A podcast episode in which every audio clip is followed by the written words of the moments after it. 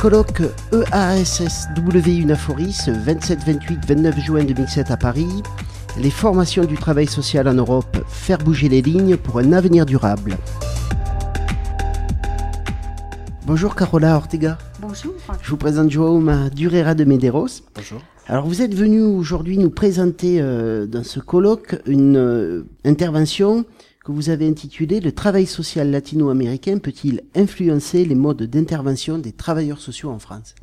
Alors avant de répondre à cette euh, importante question, je vous présente rapidement, vous êtes péruvienne, vous êtes installée en France depuis 20 ans, vous avez été travailleuse sociale au Pérou et en France. Et puis vous êtes euh, aussi docteur en sociologie. Et vous travaillez notamment, et vous avez présenté un petit peu cette recherche aujourd'hui, sur la question de la pauvreté et du travail social au Pérou. Alors justement, où en est le Pérou aujourd'hui? Euh, Le Pérou est euh, l'un des pays les plus pauvres de l'Amérique euh, du Sud. Et en même temps, et ça fait partie des questions qui ont été posées aujourd'hui, il y existe des, pr des pratiques euh, de solidarité d'entraide, des démarches participatives qui sont encouragées par une méthode du travail social qui s'appelle le travail social communautaire, euh, donc et qui permettent euh, à, aux, aux, Péruviens pauvres, notamment dans les bidonvilles ou dans les communautés rurales, de faire face à l'adversité, à la pauvreté parce que euh, il y a ce besoin de travail social communautaire. Est-ce qu'on peut dire que ce besoin-là vient du fait d'un État un petit peu absent? Oui, si on le compare avec l'État français, français, bien sûr, avec une protection qui euh, couvre euh, énormément d'aspects de la vie d'une personne, d'un citoyen, d'une famille. Au Pérou, nous n'avons pas, par exemple, le revenu de solidarité active. Si quelqu'un n'a pas un minimum, si quelqu'un vit sous le seuil de pauvreté, et, et il n'y a aucune aide de l'État pour cela. Du coup, les gens ne peuvent compter que sur eux, s'entraident, mettre en place des pratiques qui viennent de l'époque des 5 ans. Euh, c'est le travail communautaire. La famille était considérée comme la richesse du citoyen à l'époque des 5 ans. Cette famille élargie, cette communauté qui vient en aide euh, constamment dans les actes de la vie quotidienne euh, pour euh, travailler la terre, par exemple. Aujourd'hui, c'est toi, demain, c'est moi, etc. Et donc, ces pratiques euh, de l'époque des 5K sont restées dans les, les communautés andines et aujourd'hui, elles refleurissent grâce à l'accompagnement des travailleurs sociaux dans des endroits où la pauvreté frappe très fort, comme les bidonvilles. Votre recherche, elle porte sur un endroit bien spécifique, un territoire spécifique? Oui, c'est-à-dire c'est une approche comparative de la pauvreté en France et au Pérou. Et donc j'ai pris pour la France un quartier de la politique de la ville, un quartier sensible, qui est le quartier des Metz-Borny à Metz, en Lorraine, là où j'habite. Et pour le Pérou, j'ai pris euh, Villa El Salvador, qui est une ville née du désert, qui a été nommée par l'ONU euh, ville messagère de la paix, grâce au travail qui a été fait par euh, ses habitants pour construire cette ville. La problématique de cette recherche? C'est la pauvreté. Comment fait-on face à la pauvreté en France et au Pérou? Alors, qu'est-ce qui nous différencie dans notre manière de d'approcher ou d'accompagner euh, la pauvreté? C'est-à-dire que tout au départ, euh, je me suis posé la question est-ce qu'on peut comparer des pays aussi euh, différents? Et la réponse, euh, c'était ma thèse, c'était oui, on peut comparer si on tient compte du fait que comparer veut dire mettre face à face deux expériences qui peuvent être complètement différentes.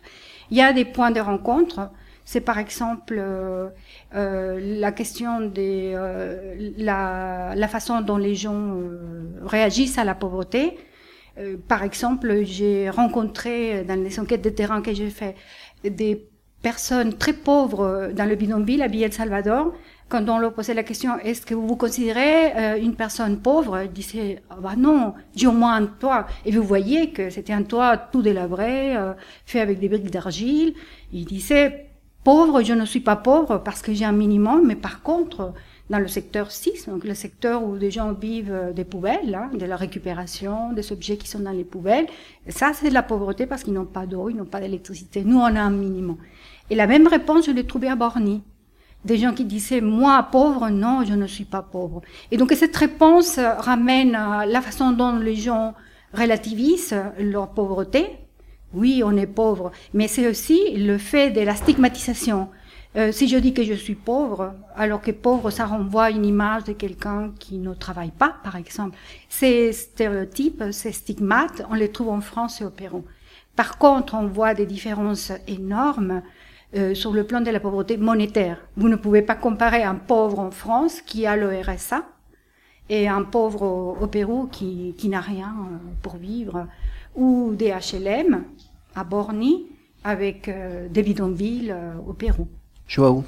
Dans votre travail de recherche, il y a deux, euh, deux influences fortes qui reviennent et qu'on a pu constater, nous, qui sommes allés en Argentine. Et ces deux influences sont l'influence de Paulo Freire, qui revient souvent dans le discours des professionnels en Amérique latine, et la présence des femmes. Oui, je peux vous parler de ces deux éléments. Effectivement, je les ai également constaté au cours de, de mes recherches. Donc d'abord pour Paulo Freire, c'est un Brésilien, comme vous le savez, qui a beaucoup œuvré dans les années 60. Il a été même euh, obligé de se réfugier en France et qui a écrit surtout la pédagogie des opprimés. En fait, il a travaillé avec des communautés très très pauvres et il nous a appris beaucoup de choses. Nous, les travailleurs sociaux, euh, il nous a appris que euh, chaque action du travailleur social, c'est avant tout un acte pédagogique. Par exemple, en Amérique latine, au Pérou en particulier, mais en Amérique latine, au Brésil, partout, euh, dans le temps, on enseignait euh, à lire à un enfant avec des manuels qui venaient euh, avec des images des États-Unis, parce qu'on a une forte influence du géant américain. Et donc, vous voyez maman, et à côté, vous voyez une maman blonde aux yeux verts, tout le contraire d'un Indien. Et donc, quand un Indien lisait ça, c'est vrai que ça contribuait à, à, à la difficulté d'apprentissage de la langue espagnole. Et euh, donc Frère, par exemple, a appris aux gens à faire eux-mêmes le dessin du mot maman. Mama en espagnol, mama à côté, c'est une mère indienne, euh, plus tomate, euh, voilà, aux yeux noirs, marron, euh, voire bridé, par le mélange. Donc voilà, Frère nous a appris que l'action d'un travailleur social, c'est avant tout un acte pédagogique et que cette éducation c'est fait dans l'action. C'est pas en donnant des cours aux gens. C'est en faisant avec eux, en transformant la société qu'on apprend les choses. C'est pour ça qu'il nous a marqué. Et même aujourd'hui, vous pouvez trouver les ouvrages de Paulo Freire encore aujourd'hui, traduits au français, hein. pédagogie de l'opprimé, mais aussi l'éducation comme pratique de la liberté. En ce qui concerne le deuxième volet de votre question, qui sont les femmes, effectivement, les femmes euh, sont très présentes dans les mouvements qui permettent des changements. Tout à l'heure, j'ai présenté l'expérience de Villa El Salvador, euh, de ces grands bidonvilles devenus districts grâce à la solidarité, à l'entraide. Euh, dans, dans, ces bidonvilles, bon, les gens ont des pratiques des communautaires, des pratiques d'entraide, mais les femmes tout particulièrement. Et je me suis posé la question, et j'ai posé la question aux femmes. Et la chose qui semble se dégager, c'est parce que euh, c'est un, ce sont des pays euh, particulièrement machistes, où l'homme a le droit de frapper sa femme, la femme n'a pas le droit de se réaliser en tant que femme, que, citoyen. Et euh, malheureusement, ce sont elles seules qui sont confrontées à l'abandon du mari, qui sont confrontées à devoir faire à manger aux enfants alors qu'il n'y a pas d'argent. Le mari ne travaille pas ou il dépense tout l'argent en buvant donc les femmes se retrouvent seules face à, l'enfant, à leurs enfants, et c'est pour ça qu'elles bougent. C'est ce qui s'est passé en Argentine aussi avec euh, la Madre de la Plaza de Mayo. C'est un rapport privilégié mère-enfant, c'est plutôt la mère, et du coup elles s'agissent, et en agissant comme ses frères, on apprend des choses. Aujourd'hui, les femmes des cantines populaires que je viens de présenter tout à l'heure, euh, eh ben, ce sont euh, des véritables chefs d'entreprise. Les cantines populaires, à côté, il y a des jardins communautaires. On va plus acheter les choses, on les produit sur place.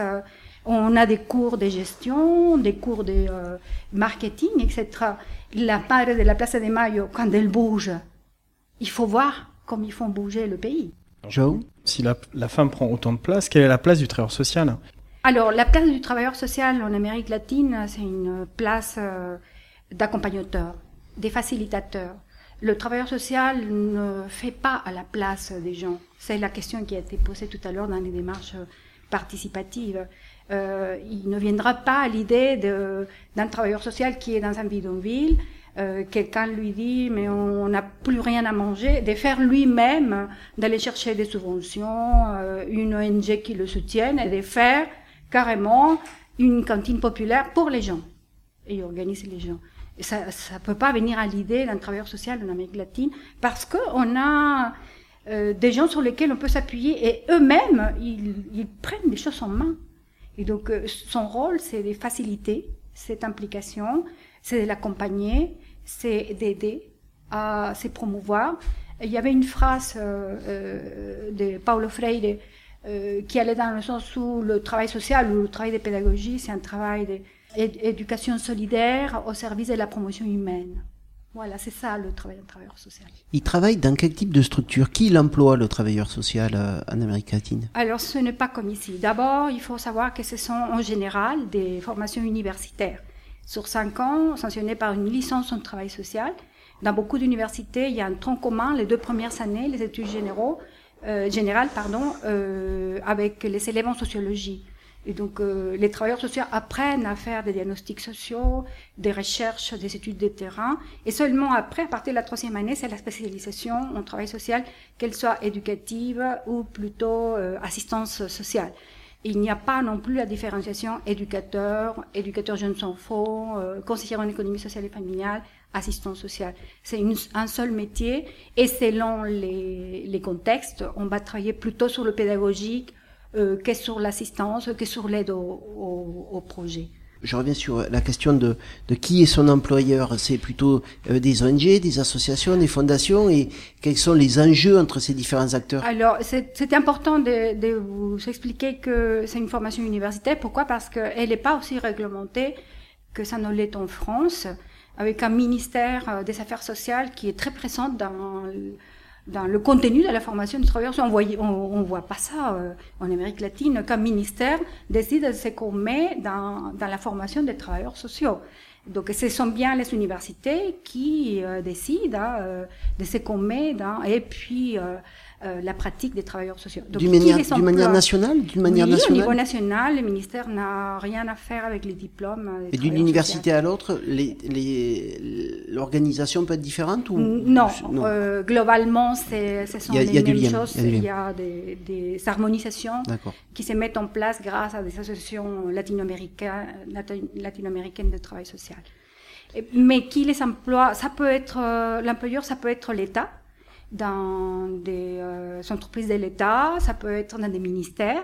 À, à ces moments-là, on travaille pour le personnel, par exemple, des ministères, mais ça peut être, et c'est surtout ça, des associations qu'on appelle des ONG, des organismes non gouvernementaux, en général des financements étrangers, qui permettent dans les bidonvilles et les communautés rurales euh, un travail social. Sans ces ONG, ce serait euh, très difficile que les travailleurs sociaux travaillent dans ces endroits. Joe Mais les travailleurs sociaux, par rapport à, au, puisque vous êtes formatrice euh, dans un IRTS euh, en, Lorraine. en Lorraine, quel regard vous avez, vous, euh, cette comparaison que vous pouvez faire entre les travailleurs sociaux d'Amérique latine et les travailleurs sociaux ici en France, euh, dans leur formation, dans leur...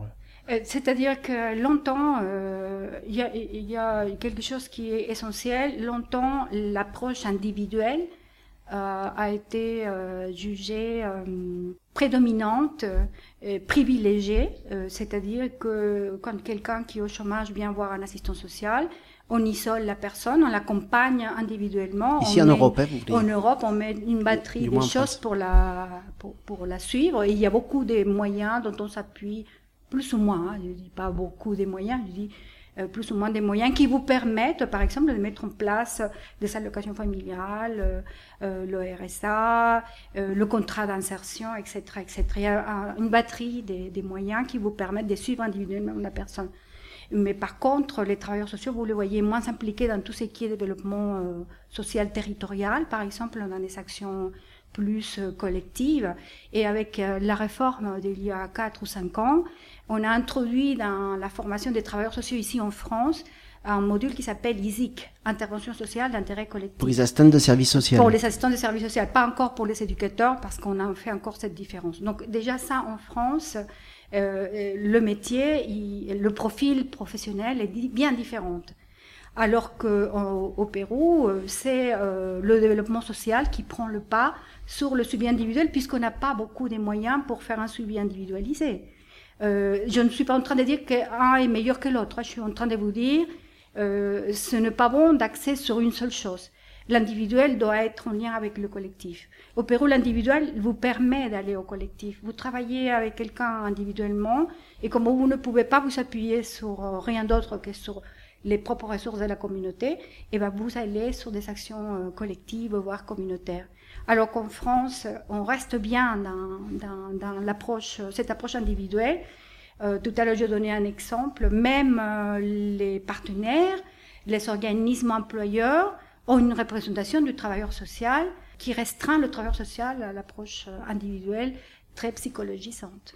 Alors c'est ça la réponse à cette question. Le travail social latino-américain peut-il influencer les modes d'intervention des travailleurs sociaux en France? La réponse c'est l'action communautaire Alors on ne peut pas donner une réponse, euh, euh, une vérité une fois pour toutes. On ne peut pas imposer des choses. Je pense qu'on peut s'inspirer du travail social euh, au, Pérou, ici en France. Et en, Pérou, on peut s'inspirer aussi du travail social. Qu'est-ce que vous leur dites aux Péruviens Vous leur dites de regarder quoi chez les Français? Euh, Par exemple, comment euh, la position de la femme a évolué, comment euh, cette euh, attitude critique vis-à-vis euh, vis-à-vis de la société, du gouvernement, y compris cette participation aux élections, cette place de la femme que vous ne voyez plus parce que vous êtes habitué, nous la voyons de très loin au Pérou parce que nous sommes dans une société qui n'a pas fait ces pas-là. C'est encore très machiste, c'est encore la, la, place de la femme en position des euh, personnes dominées. Par rapport au travail social, nous pouvons apporter à la France, apporter, j'ai pas dit imposer, hein, parce qu'il y a beaucoup des, des pratiques des plaquages, euh, des copies-collées. Euh, aujourd'hui, j'entends beaucoup parler, par exemple, d'empowerment, très librement on va copier l'empowerment des États-Unis ici en France. Attention à ce qu'on dit. Attention à ce qu'on fait avec les gens. Ce sont quand même des personnes, des êtres humains. Et donc, on peut apporter ce regard euh, sur les démarches participatives ici, et les Français peuvent apporter aux Péruviens et aux Latino-Américains en général cette finesse dans l'analyse individuelle, parce qu'il faut voir le diagnostic dont est capable un travailleur social sur le plan individuel ici en France. Il faut qu'on fasse un mix, quoi. Voilà. Voilà. S'inspirer, euh, euh, collaborer, euh, coopérer, mais pas s'imposer les choses. Écoutez, le trottoir d'à côté est prêt à venir au Pérou quand vous le voudrez. Nous, on est prêt à vous accueillir quand vous le voulez. Eh bien, merci à beaucoup. Salvador. merci beaucoup, Carola Ortega. Au revoir. Merci, au revoir.